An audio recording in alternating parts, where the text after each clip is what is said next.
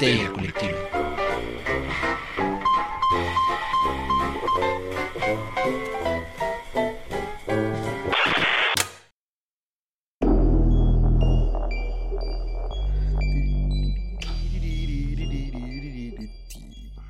Solo yo puedo bailar. Esto es Histeria Colectiva, el programa donde Fernando Santamaría, el doctor Braham y Ricardo Medina se sientan alrededor del círculo de invocación para abrir la caja de Pandora y volarse la tapa de los sesos platicando sobre ficción, magia, ocultismo, casos supernaturales, literatura y todo lo que tenga que ver con la cultura del horror. Buenos días, buenas tardes, buenas noches. Sean todos bienvenidos al piso 33 de Evil Inc., en donde estamos aquí listos para llenar Y pues quédense en casa, cuídense mucho, vacúnense. Eh, si no se han vacunado, eh, busquen la forma de hacerlo. Ya saben, los países tienen sus calendarios. Entonces estén atentos. Y por lo pronto, eh, cuiden a otros si salen. No bajemos la guardia, por muy vacunados que andemos. Eh, entre todos podemos hacer que esto pase todavía más rápido. Yo soy Fernando Santamaría y pues me encuentro hoy en la mesa del círculo de invocación con el hombre, el mito, la leyenda, el doctor en ciencias ocultas por la Universidad de Miskatonic, el doctor Braham. Doctor, ¿cómo está? Hola, hola, qué gusto estar de vuelta con ustedes. Otra emisión de Histeria Colectiva. Es un placer y bueno, pues ya Fer les comentó, si seguimos en este periodo pandémico, cuídense, no se confíen, ya hay vacunas, pero hay mucha gente necia que dice, yo no me vacuno porque me hace daño, porque me van a meter un chip. Acto siguiente traga alitas. Acto siguiente hace check-in en Facebook. Acto siguiente hace check-in con Instagram. Y da su ubicación. Pero el pedo es el 5G de la vacuna, doctor. Efectivamente. No, no hay chips en la vacuna. No, no te vuelve magnético. Dejen de creer esas tonterías. O sea, imagínate que te fundiera tus tarjetas de crédito. Que me fundieran mis tarjetas de crédito. Sí, porque como te pone el chip y es magnético, tu tarjeta ya no funcionará. Estaría chingón, así ya no gastaría. claro. Ah, chiste de tío. Entonces, eh, después de perder a 10 seguidores en esa intro, doctor, ¿qué hay hoy en la caja de Pandora? Hoy en la caja de Pandora tenemos una de nuestras increíbles, fresquecitas, nada rancias, reseñoñas. Yo creo que ya debería hacerle una cortinilla a las reseñas. Yo digo que aparte. sí, mínimas y letritas y con sangrita. A ver qué me invento con eso de que no sé usar After Effects. Reseñoñas, donde revisamos películas de horror que consideramos, películas y series de horror que consideramos que tienen algo meritorio y que queremos compartir con ustedes por si acaso no la han visto. Y si ya la vieron, bueno, pues compártanos sus comentarios ahí en la cajita abajito de si les gustó o no les gustó. Pero no hemos anunciado la de hoy. Ay, cierto, perdón, discúlpeme. Hoy vamos a reseñar Event Horizon. Event Horizon de 1997, doctor. Oh, sí. 1997, Paul W. S. Anderson. Según yo tengo que leerlo completo porque hay otro Paul Anderson que es más Eh, famoso. sí, hay un Anderson que es más o conocido. es Wes Anderson. Es Wes Anderson, pero el W pero- como que te cista. Ajá, como que te mueve, entonces lo voy a decir completo. Sí, un gran director que ha hecho joyitas del cine como... Alien contra Depredador. Wow, esa fue impresionante. Sobre todo esa parte de el maya y el sumerio unidos en escritura que nadie entiende, pero el arqueólogo la descubre y la descifra en minutos. Seguro todos los arqueólogos gritaron de emoción en el cine cuando vieron eso. Junto Sí. con los antropólogos. O no- levanta- levantaron así los ojos diciendo, por favor, por favor. Sí, bueno, esa gran joyita. Personalmente, la otra que considero que es decente de él es Mortal Kombat. Qué buen soundtrack el de Mortal Kombat. El original, no Todo- las remakes. Todo lo que no tiene la peli lo tiene el soundtrack. Efectivamente, todo lo que le falta a la película, el soundtrack lo cubre con creces. Es correcto, pero... eh, ah, bueno, Mortal Kombat le hizo justo, no sé si uno o dos años antes de Event Horizon, pero fue el proyecto inmediatamente anterior. Sí, bueno, pues intentamos que la industria del cine luego es medio rara, ¿no? A veces este, todavía no sale el filme, en- pero ya estás trabajando en otro. Sí. Entonces es medio raro luego saber los tiempos y horarios y formas. Pero entonces, Event Horizon, película del 97, cuando yo tenía tiernos seis añitos. ¿Cuántos años tenía usted, doctor? 97. Mm, este, 23, 24. Oh, tenías la edad de Ricardo Medina cuando salió Event Horizon. Y mira, y yo sí me gustaba el cine de horror desde entonces. Saludos a Ricardo en cualquier vortex en el que esté. Event Horizon 1997, a la cabeza del reparto, un jovencísimo Lawrence Fishburne. Oh, sí. Que si no le suena el nombre, es mejor conocido como Morfeo en la saga de Matrix. Donde uno cree que él nació, vivió y moriría pelón. Pero no, en Event Horizon tiene un cabello negro como la noche y es flaco como la vida. Pero sí canaliza Morpheus un poco, o sea, ya ah, tiene tintes, o sea, en momentos en los que se pone ultramacho dices... Mm". Es que es este liderazgo raro, ¿no? O sea, y, que es Lawrence Fishburne actuando de Lawrence Fishburne en su papel macho, que totalmente eh, copia el Morfeo, pero también a la cabeza de este reparto tenemos a un ya no tan joven, pero todavía encumbrado Sam Neill. Un gran actor que él sí tiene un pedigrí que de veras así de sangre azul en películas del horror. A lo mejor la gran mayoría lo ubican por ser el doctor Alan Grant en Jurassic Park, pero eh, pues él fue el Scream King durante mucho tiempo. Sí. La primera peli en, que, la que yo lo ubico es La Profecía, en la tercera entrega, que es cuando ya... Y es buenísima esa película, es la de las dagas, que están los curas tratando de matar al anticristo. Ajá, y que el anticristo, que es un empresario interpretado por Sam Neill, está nada de lanzarse, no me acuerdo si a gobernador o a presidente. Según yo iba para presidente ya. Yo también. Y bueno, está interpretado por Sam Neill magistralmente. O sea, porque tiene todo este carácter, eh, ¿cómo diríamos? ¿Frío? Frío, calculador. Es la clase de personas que sabes que te puede matar en cualquier segundo si le conviene, ¿no? Y hace un excelente anticristo. Luego también lo tenemos en la de La boca de la locura de Carpenter, que es una excelente película de horror que no hemos reseñado, pero también recomendamos ampliamente. Ya le haremos justicia. Y bueno, la siguiente que yo le vi, aunque estoy seguro que hizo muchísimas más, es Event Horizon la nave de la muerte, como le pusieron en español. Sí, le pusieron en español. Sí, ¿qué te dijo? Pinches traducciones. Pues es que nos contaba alguna vez Abraham Castillo, programador de Mórbido, a quien también le mandamos un fuerte saludo y un gran abrazo. Tal vez creo que era al revés, un gran saludo y un fuerte abrazo. Eh, pues me comentaba que siempre es una cuestión de marketing. O sea, ¿qué va a llamar la atención? Diablo, maldito, posesión, exorcismo. Entonces, como pues hay que entenderlo desde ahí, pero justo el nombre lo retoma porque en la película una nave llamada la Event Horizon eh, se pierde más allá de Neptuno. Desaparece, desaparece. Estaban haciendo pruebas con un propulsor misterioso, ya saben, tecnología de punta, súper secreta, súper clasificada. Nos alejamos de la Tierra porque no vayamos a destruir todo y prendemos la nave y desaparecieron. Siete largos años. Sin dejar rastro. Y ahí es donde, nos, eh, donde comienza Event Horizon. Nos dice, después de siete años, después de la mayor catástrofe, porque además fue la mayor catástrofe en la historia espacial de la Tierra. Pues ¿cuánto crees que costaba esa nave? no, pues sí. y mandan a una brigada de rescate encabezada por Lawrence Fishburne. No, reaparece. Reaparece ah, misteriosamente a los siete años, así. De la nada, un momento la viste, después desapareció. Siete años después, del mismo modo. Ahora no la ves, ahora ya está pero no responde ningún aviso, ninguna transmisión. Nada. Entonces dicen, pues tenemos que mandar una tripulación a averiguar qué demonios pasó. Porque digo, había tripulantes humanos que en teoría deberían seguir ahí, ¿no? Claro, ¿no? ¿Deberían seguir ahí? Sí, o sea, porque pues si hicieron lo que tenían que hacer, pues la nave debería estar operando. Entonces, una tripulación encabezada por Lawrence Fishburne en el papel de Miller, eh, lleva, es la tripulación de rescate, eh, una de las tripulaciones de rescate recurrentes, y en la nave llevan al Dr. Weir, que es el diseñador de la nave, el ingeniero clave de la nave. El que hizo el reactor. El famosísimo científico loco que fabricó el reactor. Sí, porque además nos vamos dando cuenta que justo es eso, es un científico loco que ni siquiera sabe cómo lo hizo. Algo así, ¿vieron Futurama? Así como el Dr. Hubert Farnsworth, que es como de, oye, ¿cómo tu nave viaja más allá de la velocidad de la luz? Ah, no, eso es imposible. Vino a mí en un sueño y se fue en otro sueño.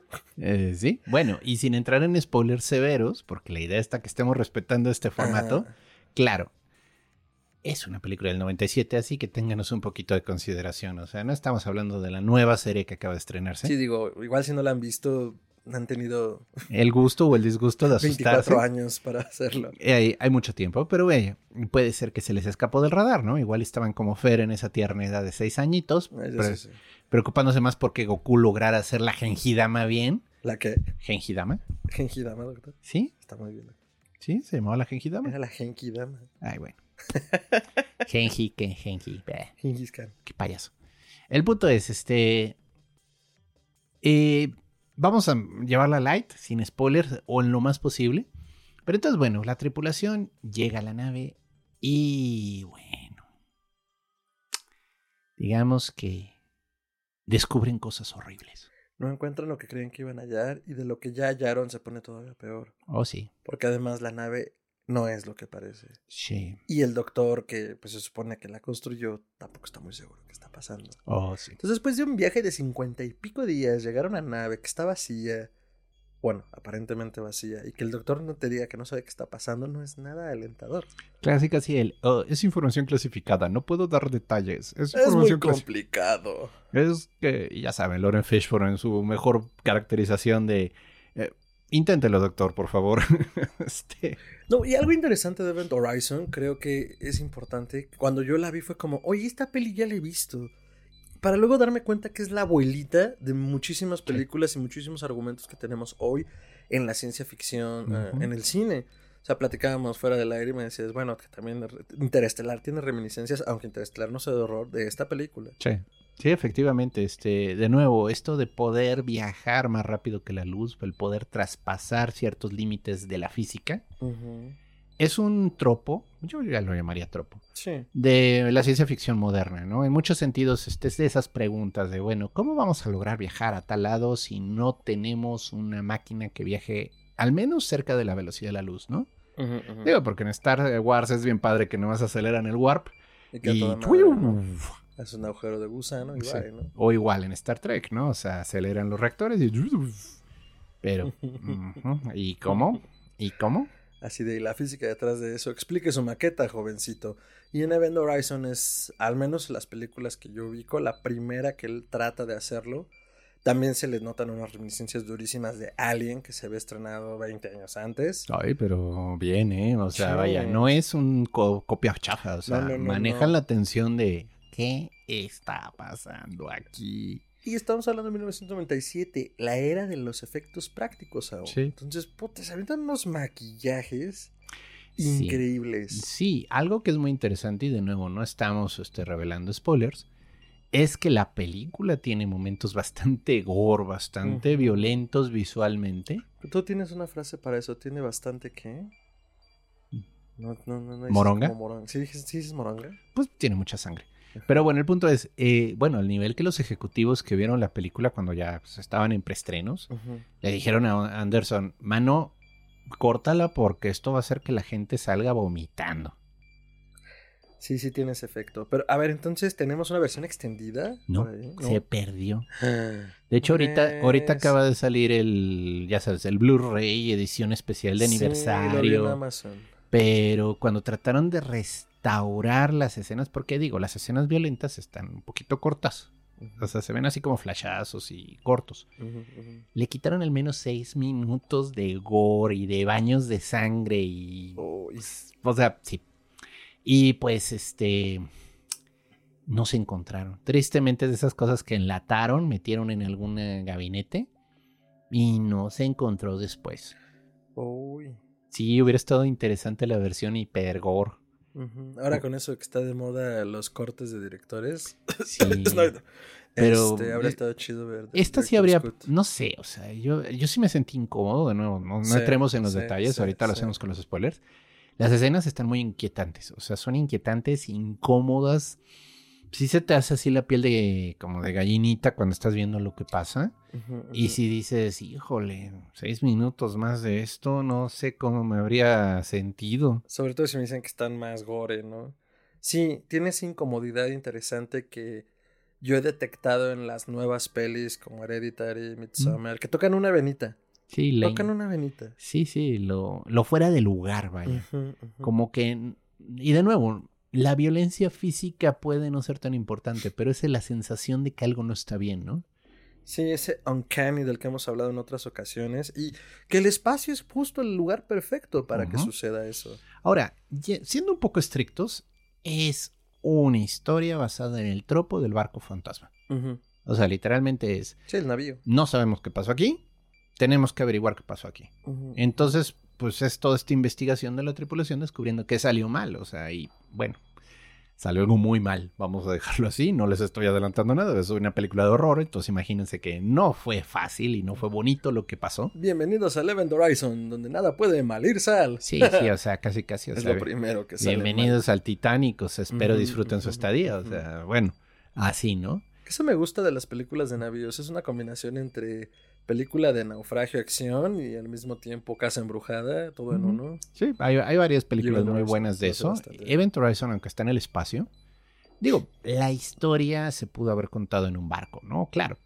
El tropo de es que necesita, estamos experimentando con un reactor nuevo que nos iba a permitir viajar más rápido que la luz y todo eso. Bueno, sí, eso obviamente un barco no tiene caso, pero algo que me gusta mucho de las historias del espacio es que toman esta soledad del, del mar, ¿no? Ahorita ya estamos muy acostumbrados a viajes en barco que se resuelven en cuestión de unas semanas o dos, ya estás en el otro lado, ¿no? O incluso pensemos en la comunicación que ya tiene. Acá no, o sea, mm. estás en la órbita, era Júpiter, ¿no? Donde aparecen.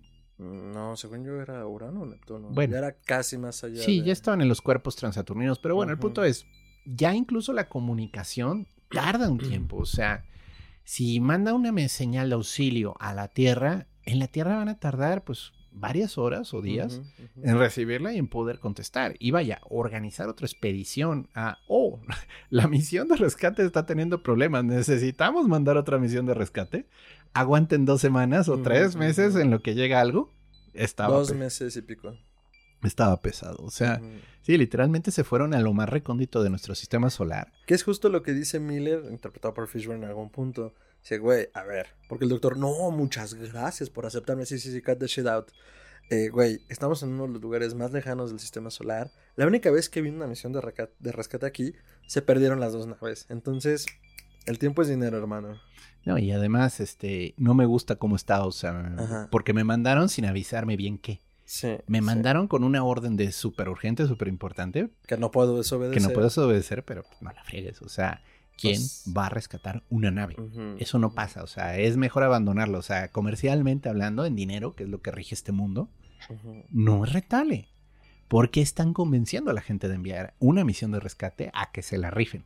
Bueno, pues eso es lo que van descubriendo nuestros protagonistas cuando entran a la nave.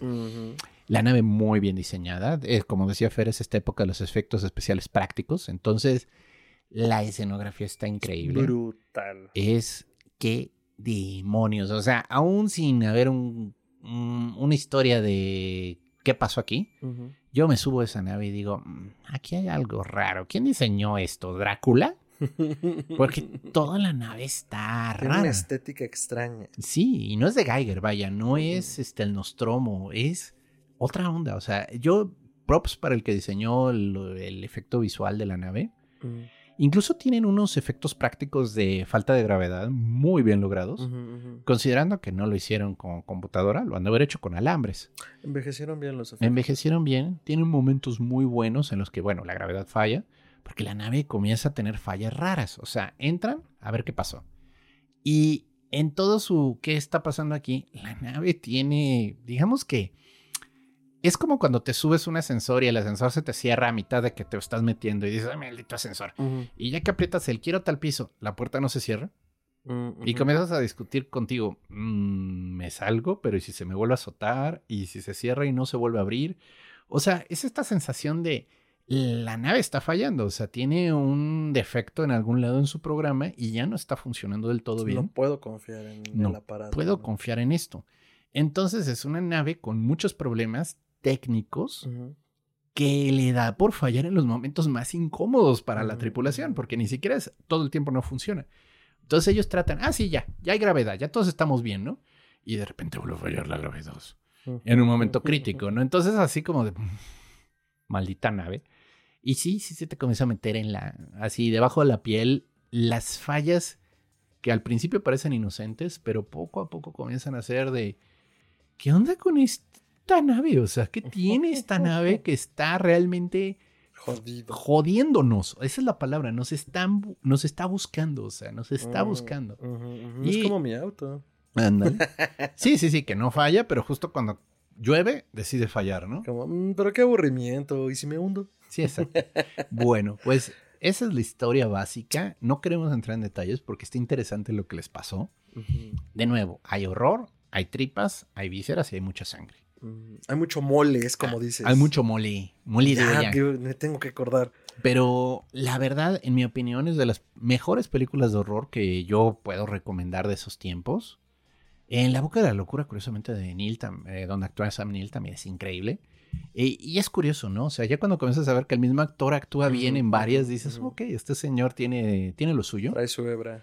Y bueno, este luego ya se volvió el científico bueno en Jurassic Park, pero digo, tuvo su época de rufián, malévolo, científico loco, y le queda bien la cara de loco a Sam Neill, ¿eh? Oh, sí. Cuando se, cuando se deschaveta Sam Neill, ya sabes que ya pasó lo peor. Entonces, doctor, calificación. Híjole, en el raro cosómetro, yo le pongo 10 teddy bears de 10. Ah, qué buena, qué buena, este, qué buena escala escogiste. Eh, véala y entenderán por qué, o quédense y entenderán por qué. Ok, yo en mi raro cosómetro le pongo 10. mm, mm, mm, ¿Qué serán? Ah, ah, eso está interesante. Mm, ya sé. 10 reactores de 10. 10 reactores locos de 10. Eh, porque sí, incluso para mí se sale de la escala. Eh, yo soy muy fan de Neil, soy muy fan de la Boca de la Locura y en general de la trilogía del Apocalipsis de Carpenter, que es La Cosa, En la Boca de la Locura y El Príncipe de las Tinieblas. Ah, son buenas las tres.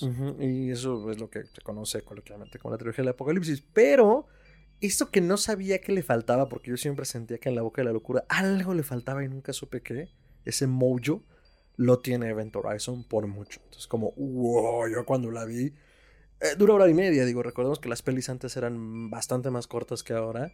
Y fue como, no sé, se me hizo buena, se me hizo larga, o sea, fue una experiencia dura, me llevó a todas partes. Y eh, pues sí, eso es lo que yo le doy. Entonces, dense grasa. eh, está la versión en Amazon, en Blu-ray, la que dice el doctor. eh, habrá que rascarle un poco el internet. Estuvo un tiempo en Netflix, Sí. pero son de las cositas que no duran mucho. Entonces, eh, rásquenle, rásquenle, porque la verdad vale la pena. Y pues nada, doctor, sus redes. Me pueden encontrar en Twitter como chuntaromelquisedec, esto es arroba chuntarome. Dense una vuelta, ahí comparto memes de gatitos, discusiones sobre momias egipcias. Vaya, es de todo. Chile, arroz y pozole. Pero me divierto mucho, así que conéctense. A mí me pueden encontrar como. Ay, ay, ay, ay. Ya. A mí me pueden encontrar como arroba mantrasayas, es con I la tiene doble al final. En Twitter, en Instagram, en Facebook, como facebook.com arroba mantrasaya. No es cierto, facebook.com diagonal mantrasaya. Y pueden seguir Histeria Colectiva Podcast en todas sus redes como podcast.histeria en Instagram, podcast histeria en Twitter y facebook.com diagonal podcast. Y pueden escribirnos a histeriacolectivapodcast.com. No es cierto, histeriacolectivapodcast.gmail.com para todos los comentarios, quejas, añadiduras o en la caja de comentarios o en nuestras diversas redes. También pueden hacernos llegar sus sugerencias de temas, de reseñas. Y pues ya lo saben, están abiertos todos los canales en su Ouija y bola de cristal preferidas. Y vámonos duro y recio con los spoilers, doctor. Spoilers, sus spoilers. Ahora sí, Event Horizon. Event Horizon, duro Des- y tupido. Desde el título, ¿qué significa Event Horizon?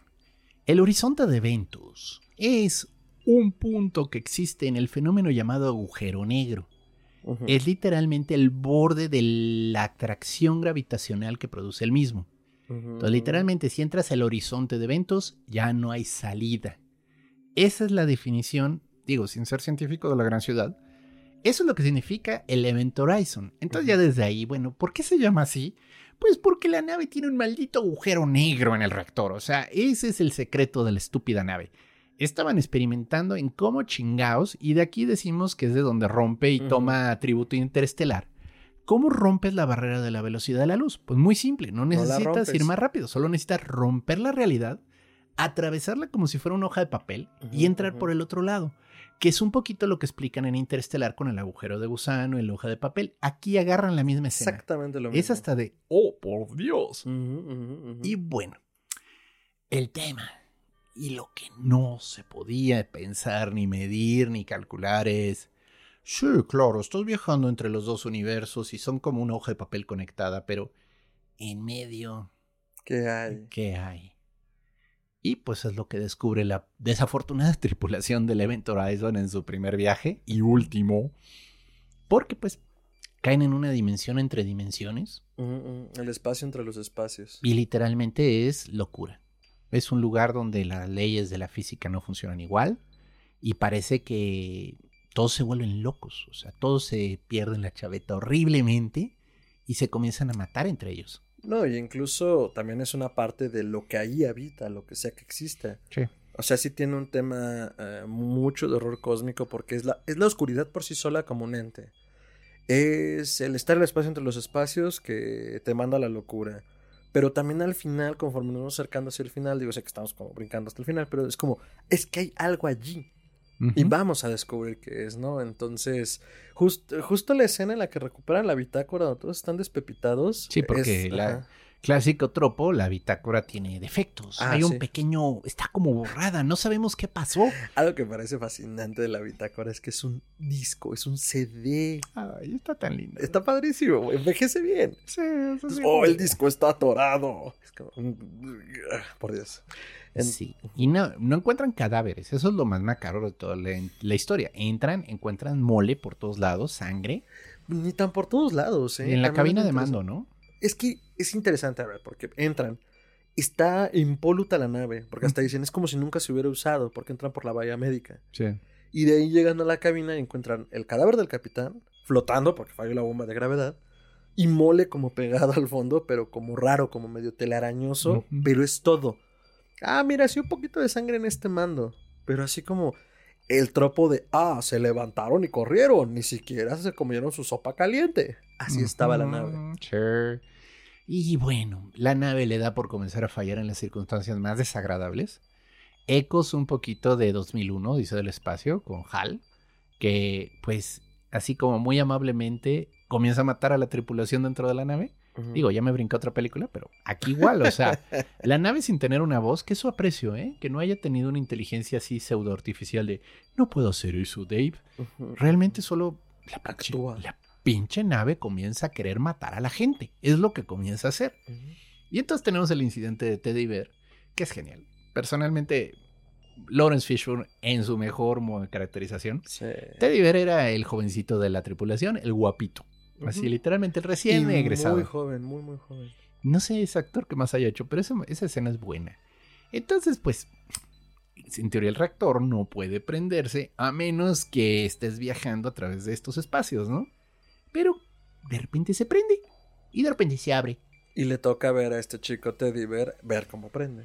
Y pues se abre y se ve que tiene como una oscuridad líquida dentro, ¿no? Porque además la escena es la siguiente, que es totalmente un 3D en pañales, que se notan las costuras pero no se ve mal. Es una pinche esfera metálica al centro con tres arillos que están girando alrededor, que uno dice, ah, claro, ahí se activa algo se alinean los pinches arillos y desaparece la esfera del centro, porque es una esfera sólida. Y aparece la oscuridad que dice el doctor y solo unas luces alrededor que a mí me recordaron totalmente a las luces fatuas de eso. Ándale. Tienen ese efecto en el espectador y en el protagonista. Y el pobre de Teddy Bear, pues obviamente peca de lo que pecan todos los investigadores en las de Alien. Se acerca a ver. Curioso. Mete el dedo incluso, porque casi se puede tocar. Y pues sí, se lo jala.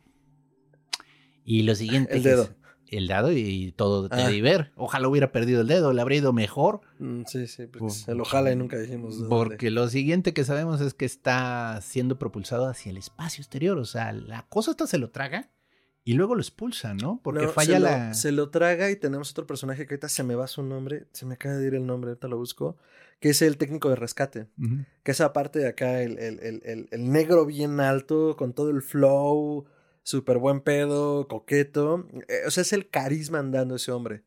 Y, y él va a rescatarlo. Ah, es el y entonces, porque además te das cuenta que en realidad sí son una familia. Sí, sí. Son una familia y es como, voy por ti, te alcanzo, se revienta la, la, la, la, línea, la, línea, y va a dar al vacío. Va a dar al vacío y entonces ya llegando el técnico de rescate, tal les digo el nombre, se me fue. Pero entonces en el vacío, y está muy bien logrado el efecto, o sea, pero le dicen, ya sabes qué hacer, aguanta, no inhales, expulsa el aire de tus pulmones, si no te va a colapsar Estás combinando escenas. Ah, las estoy combinando. Es que una es cuando va al reactor. Ya. Y sale la todo nada frío. Lo, la nada lo bota y caen junto al reactor. Y la que estás diciendo es más hacia el final.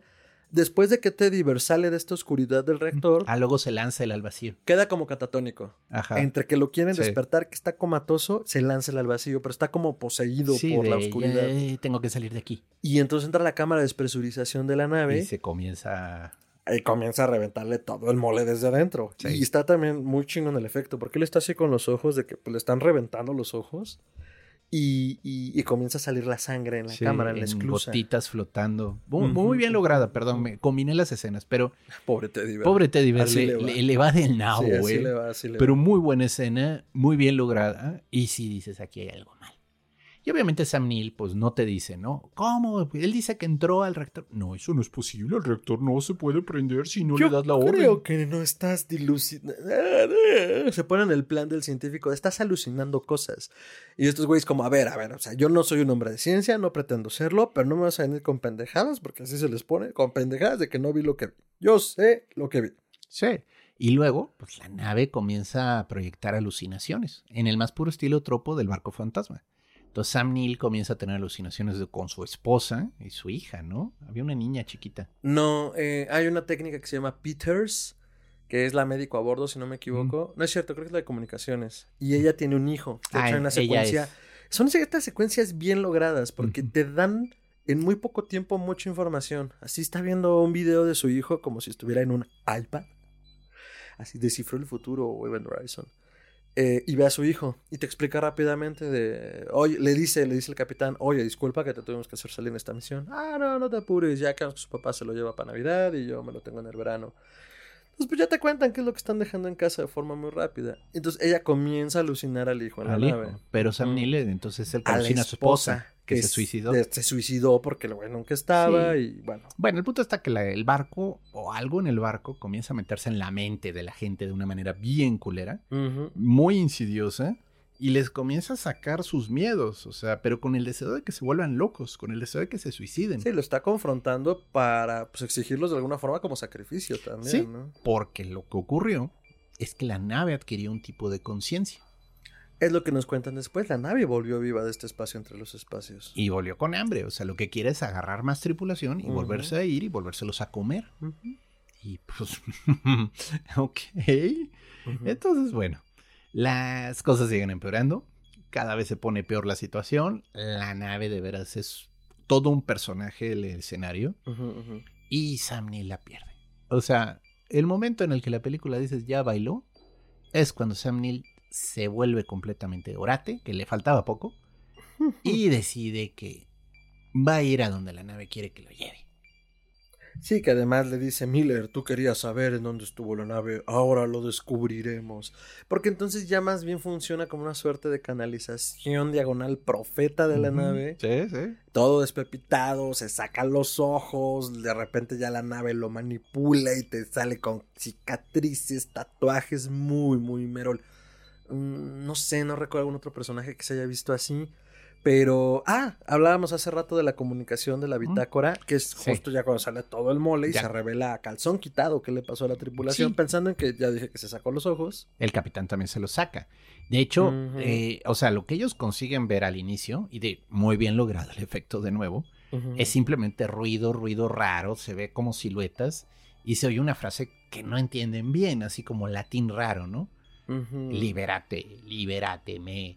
Y bueno, pues tenemos que pues, meter el video a un programa que nos lo pues, ajuste y arregle porque pues se dañó, ¿no? Ujú. Y ya cuando ven lo que pasó, es una escena que sí está muy gore, muy pasada de tueste, en el que está toda la tripulación ahí en la cabina mutilándose unos a otros, despellejándose, a uno le están sacando las tripas. Y en medio de todo eso el capitán así con los ojos en las manos diciendo, libérate, libérate, me... ¿Qué significa libérenme? Que después ya completan la traducción. Eh, y. Ah, no, creo que ese sí lo hace el médico a bordo, porque estoy confundiendo de personajes. Dice, no, güey, perdón, traduje mal y no traduje completo. En realidad es libérate, o sea, libérense del infierno. O sea, en pocas palabras, como no vengan. El Dex Infernis, es que luego lo dice. Ex, ajá. ¿Infernis o Inferis? Eh, no, no sabemos. Latico, No somos latinos. Eh, que es algo muy parecido a lo, de Alien. Sí. La llamada de auxilio que atiende Nostromo era una llamada de aléjense de esta nave. Esta nave es una tumba, no se acerquen. Sí, y vaya, si se pone bien gore el asunto, eh, pues tintes de Hellraiser, si me preguntan incluso. Y es pues precisamente esta dimensión en la que ellos quedan atrapados en el viaje hacia el otro lado. Que vaya, puede, puede haber parecido que la nave iba simplemente a aparecer en un lado y aparecer en el otro, pero estos efectos en el que el tiempo se dilata, ellos quedan atrapados en lo que para ellos es una eternidad dentro de este espacio entre dimensiones y se vuelven completamente locos, completamente orates. Sí, en realidad ni siquiera sabemos cuánto tiempo pasó la nave en ese lugar. Pudieron ser unas horas, pudieron ser muchos años. Porque e, ese es justo con el, concepto con el que juega, ¿no? La relatividad tiempo-espacio cuando has cruzado el agujero de gusano, que Interestelar rescata después, ¿no? Pues sí. De una forma más científica, menos horrorosa. Bueno, menos horrorífica, pero igual de terrorífica. Porque justo el argumento interestelar es como, hermano, estamos justo en el horizonte del, del agujero negro y por cada hora que pasa perdemos 7, 14, 21 años terrestres, ¿no? Y ahí es donde radica lo terrorífico interestelar, pero Event Horizon es un despepite que dices, güey. Sí, las cosas comienzan a empeorar. Si era posible que empeoraran, bueno, empeoran. Porque ya con Sam Neill del lado de la nave, pues Sam Neill comienza a matar gente. O sea, literalmente se vuelve este asesino guiado por la nave. Que comienza a aparecer en las situaciones y en los lugares más incómodos. En justo cuando estás desprevenido, se te sale por atrás y te mata, ¿no? Porque lo que quiere es literalmente llevarse a todos a, al otro lado. Sí, o sea, vuela la nave en la que llegan, que este mata al capitán de la nave, que era John, era el capitán John, porque tenemos a, Lawrence Fishburne, que es el, el, comandante, pero está el capitán de la nave, que le responde a él.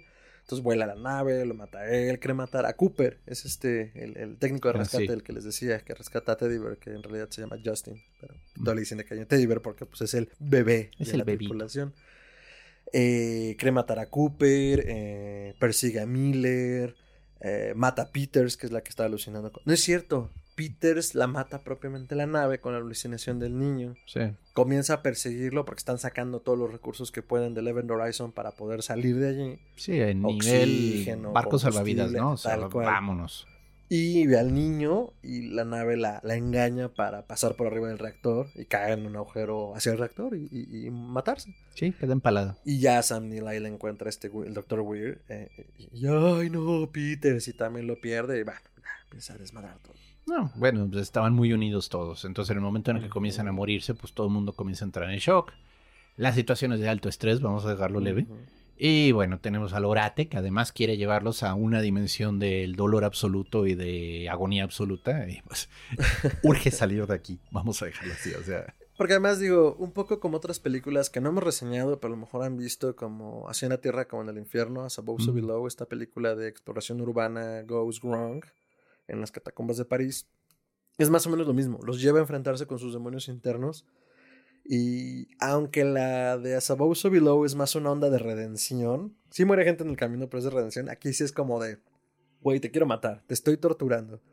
Porque Miller, el capitán, perdón, el comandante, alucina todo el tiempo una figura que está en llamas. En llamas, en llamas, en llamas. Y ya lo explica. Y, y, que te hacen sentir eso. Esa es como la magia también de esta película. Sientes el dolor, ves la frustración, sientes la, la, angustia y dice, no, pues es que yo estuve en una misión Obviamente actuó como tenía que actuar de salvar a la mayoría y eh, salvando a la mayoría sacrifica a un hombre. Y, y, eso me persigue. Dice, nunca me habías contado, le dice el técnico. Y le dice, no, ni a ti ni a nadie. Y la pinche perra nave es con lo que me está atormentando. O sea, ella sabe.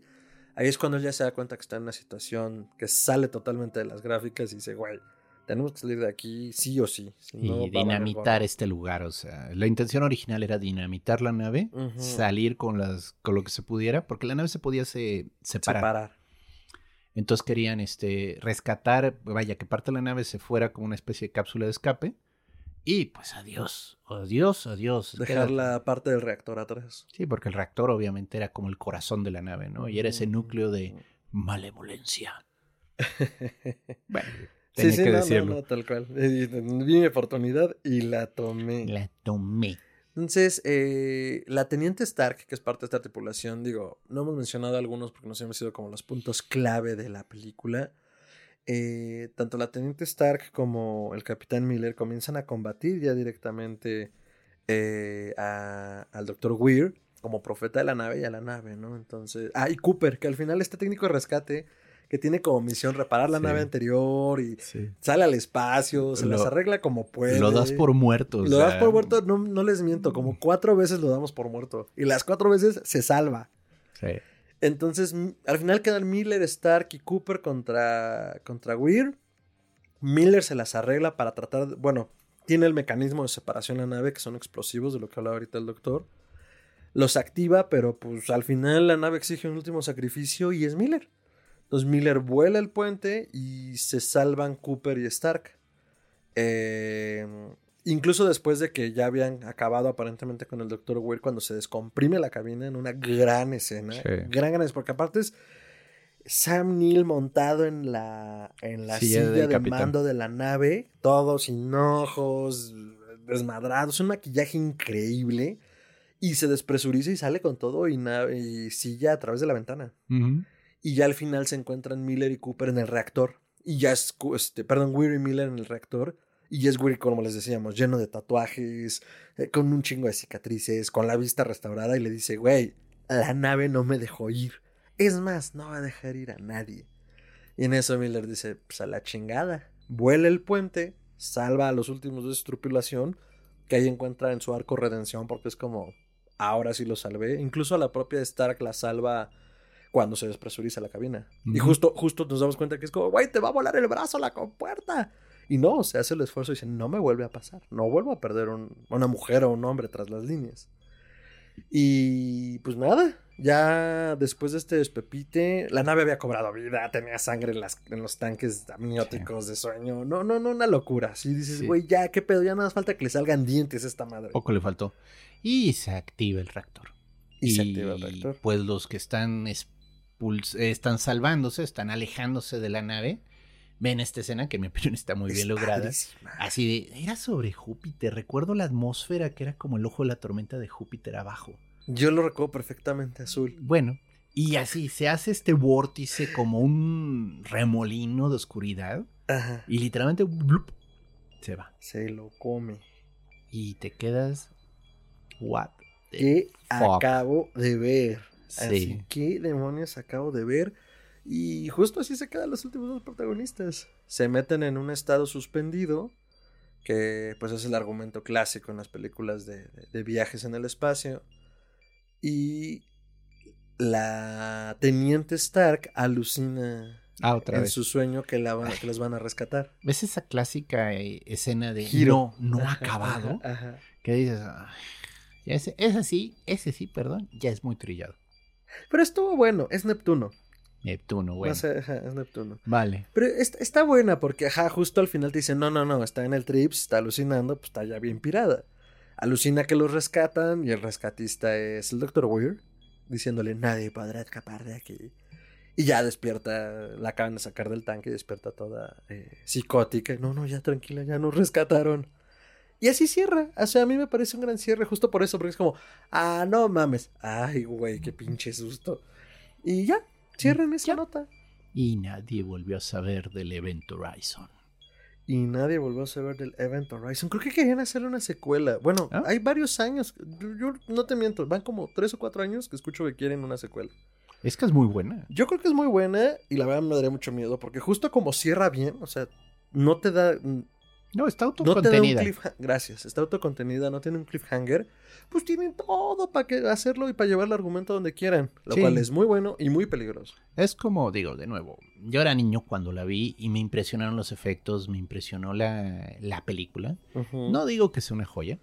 Se llamó El Abismo Negro y la produjo Disney. Es una película que la verdad estaba un poquito subida de tono para niños. O sea, tiene dos, tres sustos que sí están buenos, bien logrados. Y no, no, no es Disney y no es un número musical. Sí, sí hay robot tonto simpático, pero ni modo, o sea, digo es Disney. No podemos esperar menos. Pero maldita película, acaba bien macabra, acaba feo, o sea. ¿En qué acaba? Eh, es una remake de La Tempestad de Shakespeare.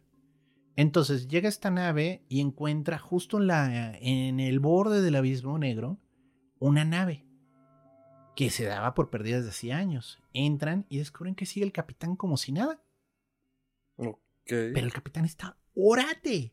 Volvió robots a toda su tripulación porque se le querían revelar. Los ciborgizó. Y ya los tiene trabajando. Y tiene un robot asesino que se llama Maximilian, que es una bestia. Bueno, en ese momento asustaba, ¿no? Discúlpenme. Ahorita igual lo ven y dicen, eso no asusta a nadie. Pero era un robot que tenía como aspas de licuador en las manos y con eso te trituraba cuando te agarraba. O sea, era muy caro. Al final, pues los protagonistas logran escapar de la nave. La nave del capitán cae en el abismo negro. Y mientras está fundiendo en el abismo negro, Maximilian y el capitán se vuelven uno. Y entonces tienes esta escena de Maximilian así flotando en el espacio, con los ojos enloquecidos del capitán dentro, del otro lado de lo que hay en el abismo negro. Ya no mames, quiero ver eso. Pues, pues, es una buena película. No creo que haya envejecido bien, pero. Pero esa escena suena muy interesante. Está bien alucinada. Yo la vi de niño y sí me dejó bien sacada de onda. Ahora, esa no la puedes hacer una segunda parte. Discúlpenme, pero no hay manera. Ya acabó. O sea, Se, se, cerró solita. Esta película yo creo que también se cierra solita. No puedes contar la historia de nuevo. Bueno, a menos que la cuentes de nuevo. O sea, que realmente hagas un remake, no una segunda parte. No, bueno, yo pienso que Event Horizon, o sea, justo sí tiene como hacia dónde por el argumento de existe este espacio, esa nave llegó, esa nave se fue, a lo mejor regresa, no sé. Pero ajá, justo que no termine en un cliffhanger, pues también no le marca una ruta de, ah, por aquí tiene que ser, si no estás armando otra cosa totalmente distinta. Pero pues es muy peligroso, porque pues también es, se pueden inventar un argumento todo pedorro y despedorrar despedorrar la idea, pero bueno, mm, eso ha sido según yo más como un rumor y pues nadie ha dicho nada. No creo que pase. ¿Sabes qué podrían hacer? O sea, digo dentro de todo, digo, yo pensando, que la manera de traspasar esta dimensión es estar completamente dormido. Que la única manera en la que evitas la mm. locura que es ese viaje a través de los espacios es entrar como en una cámara de hibernación. Suena, suena, tiene sentido. Y, y, pues es la manera en la que se salvan, ¿no? O sea, en la que pueden entrar y salir. Pero obviamente, pues algo falla en uno de los viajes y pues que creen se la escuela Sam Neill de vuelta, ¿no? Estaría cool. Porque, ¿por qué no? eso, suena, eso suena bien, ¿eh? Sam Neill de Coco. No, estaría súper chido ver a Sam Neill de nuevo en un papel así. Bueno, quién sabe si quiera. O sea, también yo entiendo que los actores se cansan. O sea, es como de ya, ya estuvo bueno. Digo, ya, tuvo, ya fue. Ya estuvo para pasarla, ¿no? O sea, ya ahora me gusta hacer la de héroe en las películas de Jurassic Park y punto. Excelente, doctor. Este, ¿cuál es su escala en el rorocosómetro? Bueno, es de las películas que yo recomiendo cuando hablamos de horror. La verdad, mm, de gente que conozco siempre les digo, ¿ya visto esta? Está muy buena. Entonces, pues para mí es un 10 de 10. O sea, son 10 teddy bears flotando en el espacio mientras le brota sangre de los ojos. Chale, tenés que escoger el de mole. Sí, porque. De 10, o sea, es muy buena película, está muy bien lograda. Creo, bueno, en opinión de Fer, envejeció bien, porque digo, pues a mí me gustó, pero pues, él no la había visto y ahora la vio. Entonces, pues creo que, creo que es una de esas joyitas que vaya, tiene sus hardcore fans como yo, pero necesita un poquito más de difusión. Yo creo que sí vale la pena que se conozca más. Mm, sí, yo, yo creo que es de las más conocidas en el circuito hardcore. Digo, yo soy, me considero hardcore de horror, pero pues, hay cosas que de repente no, no ha visto. Pero hacia afuera, supongo que no tiene mucha difusión. Mm, justo la acaba de ver y no sé cuántas personas se la recomendé en los últimos dos días y fue como, ve esta, ve esta. Oye, no la conozco, pues yo tampoco, pero ahí te va. Arg. Entonces, este, sí, yo le sigo dando también 10 este, reactores eh, con agujeros negros de 10. 15 si quieren, porque con los agujeros negros nunca se sabe. Y mis dos personajes favoritos, el Capitán Miller. Esto casi nunca lo hago porque es como, ah, muy buena peli. Pero en este, aquí me resaltan mucho los personajes en general. El Capitán Miller porque es un jovencísimo Lawrence Fishburne. Y además es como, güey, tenía un pelo tan negro y se veía tan joven. Y este morenazo, el técnico de rescate Cooper, porque además es el carisma andando y, creo que fue un personaje bien logrado. Capturaron como una esencia y hiciera como, no, güey, se muere Cooper, me quiebras. Se muere Cooper, me quiebras, ya no quiero nada. Y pues la verdad es que, pues, ah, se robó mi corazoncito. Es muy, es muy, es muy carismático el, personaje y pues eso, doctor. Con esto daríamos cierre a la reseñoña eh, de una gran peli. Eh, que ni siquiera es de las que menos dan más, sino que está creo que perfectamente balanceada. Y pues ahora sí que voy a sonar al tío. Es una grata sorpresa seguir encontrando cine de horror así. Eh, ¿Cómo decirlo? Ah, ahora voy a tener envidia de quienes se las recomendé por esa sensación de verla por primera vez, porque está súper chingona. Digamos que como un buen vino que se queda en la cava, añejo bien. Ándale, justo. Entonces, sus redes, doctor. Pueden encontrar en Twitter como Chuntaromelquisede, que es arroba chuntarome. Ahí, bueno, pues comparto mis debrayes y me gusta compartir memes de gatitos, fotos de tumbas egipcias y de todo lo que se me ocurre. Véanse su vuelta. Mero, el doctor. A mí me encuentran como arroba mantrasayas, es con la tiene doble al final en Twitter, en Instagram y en Facebook como facebook.com diagonal mantrasaya. Igual comparto memes de gatitos, los Simpsons lo hicieron primero. Expedientes secretos son vida. Y pues todo lo relacionado con contenido de horror en Historia Colectiva, como en otras redes, y pues otras colaboraciones con otros compañeros de la aventura terrorífica. Eh, a Historia Colectiva Podcast la pueden encontrar como eh, Historia Colectiva Podcast en Spotify, Google Podcast, eh, Amazon Music, anda también por ahí. en todas las plataformas grandes de podcasting pueden encontrarla con este logo. Y nos pueden hacer llegar sus comentarios, añadiduras, sugerencias aquí en la caja de comentarios de YouTube o a todas nuestras redes sociales, en nuestros inbox o a historiacolectivapodcast.gmail.com. Ya tenemos varias manos de siete dedos de gules este, a tiempo completo atendiendo. Porque sí, ya habíamos tenido la bronca de que, ¡ay, mira! Nos escribieron para una colaboración y no lo habíamos visto. Hace dos meses. Entonces, digo, respondimos todo eso y entendemos que, pues, si no respondieron de vuelta, sí fue porque tardamos un montón. Pero, este, ya estamos mucho más atentos a eso. Porque ya, ¿quién usa el correo, doctor? Yo. Yo también. Entonces, sigamos usando. No, a veces es complicado, pero muchas, muchas gracias por escucharnos, por su interés, ya saben, sugerencias y añadiduras por allá. Libros, también quedamos al principio de reseñar libros por acá, ya vamos a empezar con eso. Y pues igual, lo que ustedes gusten de algún contenido que crean que debamos ver, así como les estamos recomendando este y que les guste escucharlo por acá, cuéntenos y veremos cómo le hacemos para... Porque hay tanto que ver y tanto que oh, consumir, doctor, que hijo. Difícil. Ojalá me pagaran por hacer eso. Demonios, eso sería tan increíble. Entonces, eh, muchas gracias, cuídense mucho y hasta